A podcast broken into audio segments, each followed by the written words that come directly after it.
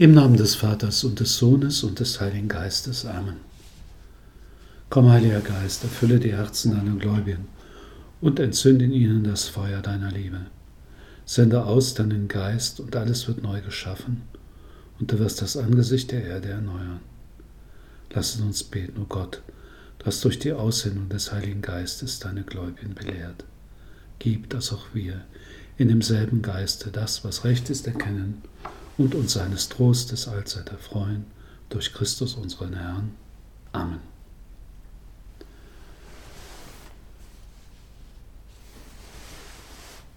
Wir glauben an Jesus Christus, seinen eingeborenen Sohn, unseren Herrn, empfangen durch den Heiligen Geist, geboren von der Jungfrau Maria, gelitten unter Pontius Pilatus, gekreuzigt, gestorben und begraben, hinabgestiegen in das Reich des Todes, am dritten Tage auferstand von den Toten, aufgefahren in den Himmel. Er sitzt zur Rechten des Gottes des allmächtigen Vaters. Von dort wird er kommen zu richten die Lebenden und die Toten. Ja, hier wird uns die Auferstehung kundgetan. Es ist der Kern unseres Glaubens. Der Herr ist auferstanden nach Leiden und Tod. Lukas berichtet, am ersten Tag der Woche gingen die Frauen mit den wohlriechenden Salben, die sie zubereitet hatten, in aller Frühe zum Grab. Da sahen sie, dass der Stein vom Grab weggewälzt war. Sie gingen hinein, aber den Leichnam Jesu des Herrn fanden sie nicht. Während sie noch ratlos dastanden, traten zwei Männer in leuchtenden Gewändern zu ihnen. Die Frauen erschraken und blickten zu Boden. Die Männer aber sagten zu ihnen, was sucht ihr den Lebenden bei den Toten? Er ist nicht hier, sondern er ist auferstanden. In der vorhergehenden Betrachtung, da haben wir auf das Leiden und den Tod des Herrn geschaut. Das war menschlich gesehen das Ende. Wir wissen, dass einige Jünger genau diesen Eindruck hatten. Die berühmten Emmaus-Jünger, die dann von Jerusalem weggingen, traurig, frustriert, so als sei Jesus gescheitert. Sie hatten eine völlig andere Vorstellung vom Messias. Es ist alles anders gekommen, als sie gedacht hatten. Aber wir wissen, dass der auferstandene Jesus sie begleitete und ihnen die Schrift erschloss und sich zu erkennen gab beim Brechen des Brotes und sie dann voller Begeisterung, sie waren vorher völlig erschöpft und müde, aber jetzt kehrten sie dann voller Begeisterung nach Jerusalem zurück. Ja, es ist klar, tatsächlich ist die Frage, die den Menschen am meisten quält, genau diese. Was ist nach dem Tod? Und die Auferstehung Christi zeigt uns, dass der Tod nicht das letzte Wort hat. Das ist eine Gewissheit, die wir haben. Und die gründet nicht nur auf menschlichen Überlegungen, sondern auf eine geschichtliche, tatsächliche Gegebenheit. Jesus Christus, der gekreuzigt und begraben wurde, ist mit seinem verherrlichten Leibe auferstanden. Die Auferstehung ist etwas völlig anderes eben als das Zurückkehren ins Leben. Jesus ist auferstanden, damit auch wir, wenn wir an ihn glauben, das ewige Leben haben können. Wer an mich glaubt, hat das ewige Leben. Ja, diese Verkündigung ist das Herz der Botschaft des, des Evangeliums. Der heilige Paulus schreibt mit Nachdruck, ist aber Christus nicht auferweckt worden, dann ist unsere Verkündigung leer und euer Glaube sinnlos. Und er fügt hinzu, wenn wir unsere Hoffnung nur in diesem Leben auf Christus gesetzt haben, sind wir erbärmlicher daran als alle anderen Menschen. Seit dem Morgengrauen des Ostertages erfasst ein neuer Frühling der Hoffnung die Welt. Ein Frühling der Hoffnung. ein neues Licht. Mit jenem Tag hat unsere Auferstehung schon begonnen. Denn Ostern ist nicht bloß ein Moment der Geschichte, sondern der Beginn eines neuen Zustandes. Jesus ist nicht etwa auferstanden, damit die Erinnerung an ihn im Herzen seiner Jünger lebendig bleibt, sondern damit er selbst in uns lebt und wir in ihm schon die Freude des ewigen Lebens erfahren können. Das ist weder ein Mythos noch ein Traum. Es ist weder eine Vision noch eine Utopie. Es ist kein Märchen, sondern ein einmaliges und unwiederholbares Ereignis. Jesus von Nazareth, der Sohn Marias, der am Freitag bei Sonnenuntergang vom Kreuz abgenommen und begraben worden ist, hat siegreich das Grab verlassen. Tatsächlich haben Petrus und Johannes bei Anbruch des ersten Tages nach dem Sabbat das Grab leer vorgefunden. Magdalena und die anderen Frauen sind dem auferstandenen Jesus begegnet. Auch die beiden Jünger von Emmaus haben ihn erkannt, als er das Brot mit ihnen brach. Am Abend ist der Auferstandene dann den Aposteln im Abendmahlsaal erschienen und danach vielen anderen Jüngern in Galiläa. Ja, die Auferstehungszeugnisse des Neuen Testaments sind von einer besonderen Art. Wir spüren, dass die Realität der Auferstehung die Zeugen überwältigte, weil sie eben etwas völlig anderes war, als das bisher Erlebte. Jesus hatte während seines öffentlichen Wirkens einige Menschen von den Toten erweckt, Lazarus und den Jüngling von Nein. Aber diese kamen wieder in das normale menschliche Leben zurück und sind dann irgendwann gestorben. Aber jetzt geht es um etwas völlig Neues, bisher nie Erfahrenes. Und das wird irgendwie deutlich in den Berichten über die Begegnungen des Herrn mit seinen Jüngern. Und die neutestamentlichen Zeugnisse lassen keinen Zweifel daran, dass mit der Auferstehung des Menschensohnes sich etwas völlig anderes ereignet hatte, als eben eine Erweckung, eine Totenerweckung. Jesu Auferstehung war der Ausbruch in eine ganz neue Art des Lebens, schreibt Benedikt XVI.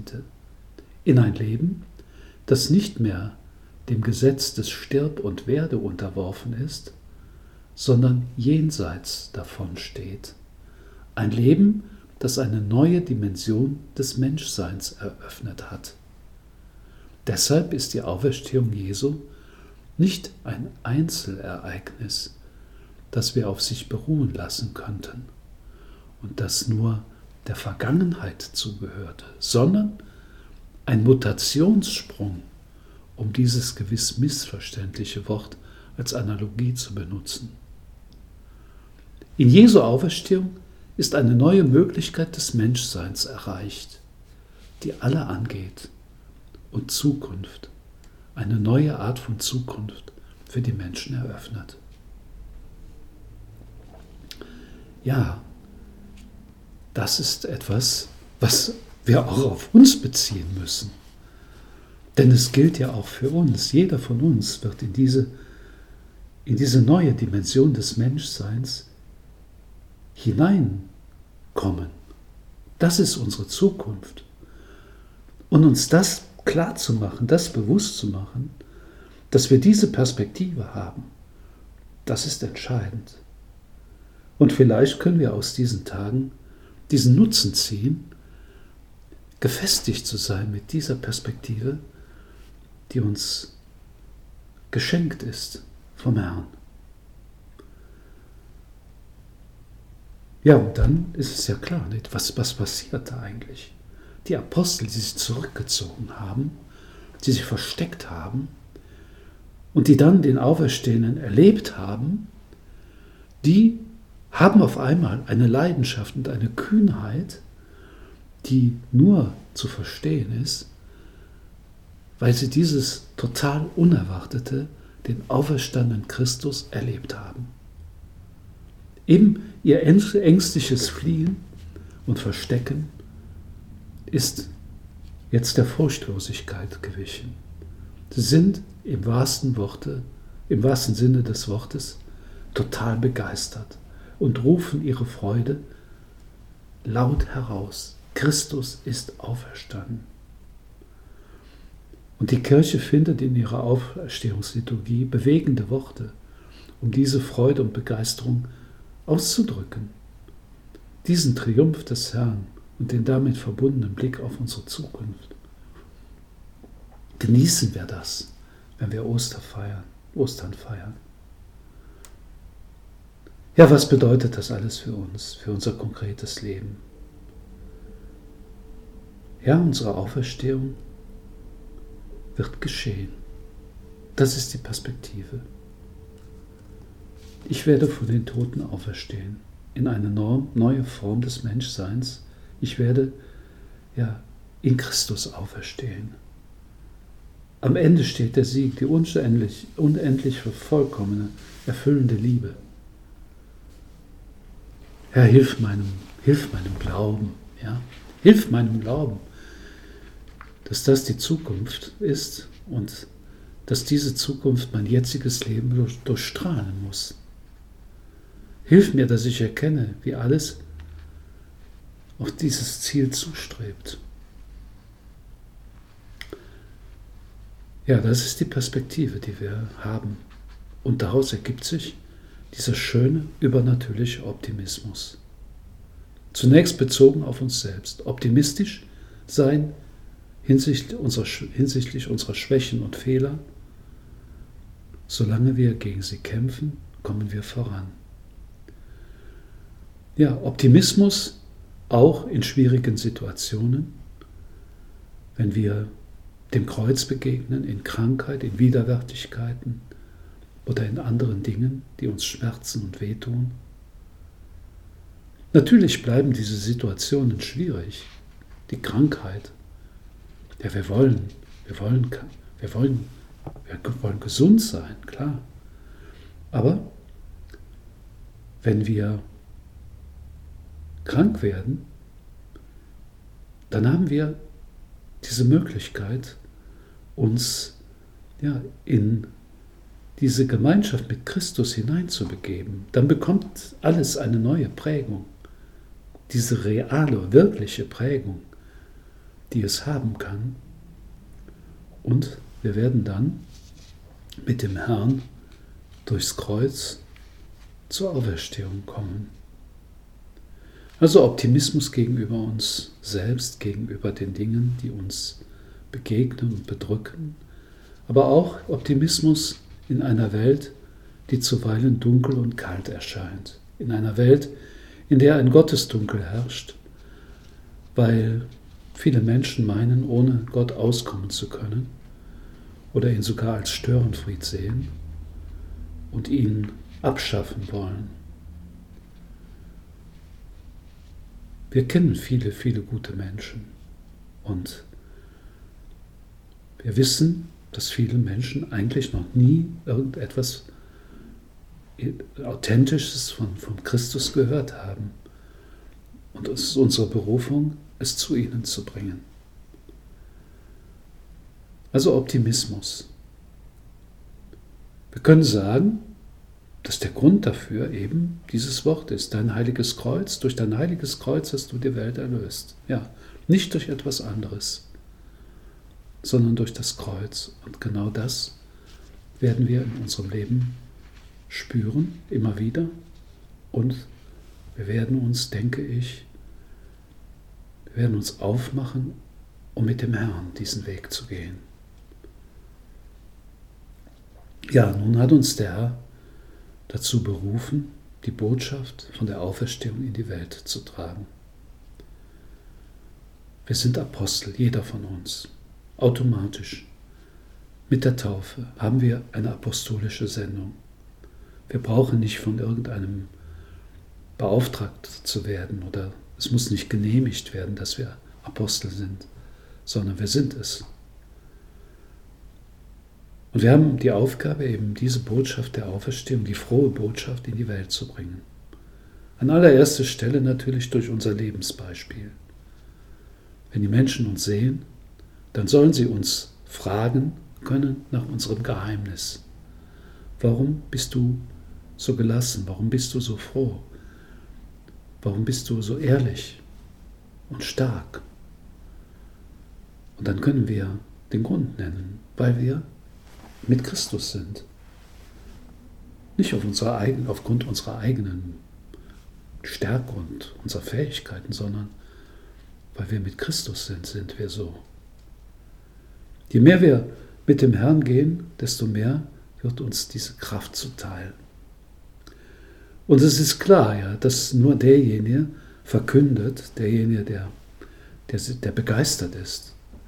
Wovon das Herz voll ist, davon redet der Mund.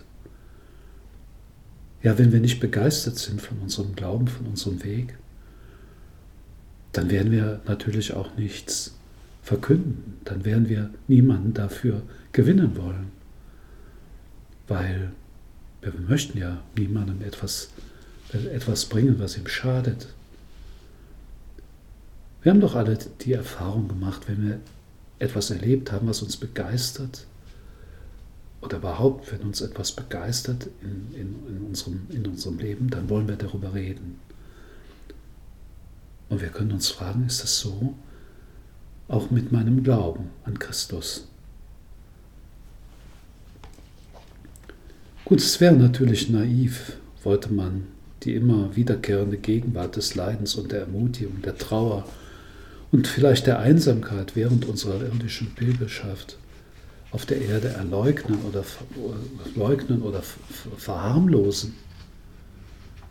Nein, das wollen wir nicht. Aber wir haben eben einen, einen neuen Ansatz, eine neue Wirklichkeit, die uns trägt. Durch den Glauben haben wir nämlich mit Sicherheit erkannt, dass alles kein Werk des Zufalls ist. Ja, und dieses übernatürliche Verständnis des irdischen Daseins eines Christen will nicht die vielfältigen Zusammenhänge im Leben der Menschen eben einfach verharmlosen. Sie gibt vielmehr den Menschen die Sicherheit, dass diese Vielfalt immer vom Nerv der Liebe Gottes durchzogen wird, von einem starken und unzerstörbaren Band, welches das Leben auf der Erde mit dem Leben in der endgültigen Heimat verbindet. Die Lebenshaltung des Christen ist grundtiefe Freude. Ja, wir wollen diese Tage der Besinnung beschließen mit einem Gebet zur Mutter Gottes. Mutter Gottes, Braut des Heiligen Geistes, hilf uns bei unserem Bemühen, treue Freunde deines Sohnes zu sein. Tröste uns, wenn wir mit Tränen in den Augen wieder einmal unsere Schwäche bekennen müssen. Führe uns dann zu seinem Sohn, der uns ungeduldig erwartet, um mit uns auf dem Weg unseres Lebens zu gehen. Mutter, schenke uns Starkmut, damit wir niemals aus Menschenfurcht das Heilswerk deines Sohnes zurückstellen. Lass uns nicht in die Versuchung fallen, die Perlen und Edelsteine unseres Lebens mit Christus einem vergänglichen Geglitzer vorzuziehen. Gib uns auch eine kraftvolle Liebe zu den Menschen, besonders zu denen, die uns am nächsten sind. Schließlich erfülle uns mit deinem Glauben, Mutter, denn du bist deswegen selig genannt worden, selig, weil du geglaubt hast.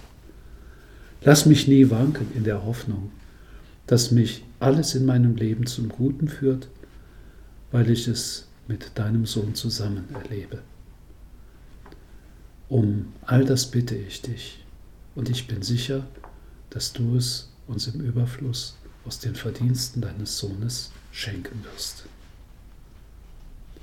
Ich danke dir, mein Gott, für die guten Vorsätze, Regungen und Eingebungen, die du mir in dieser Betrachtung geschenkt hast.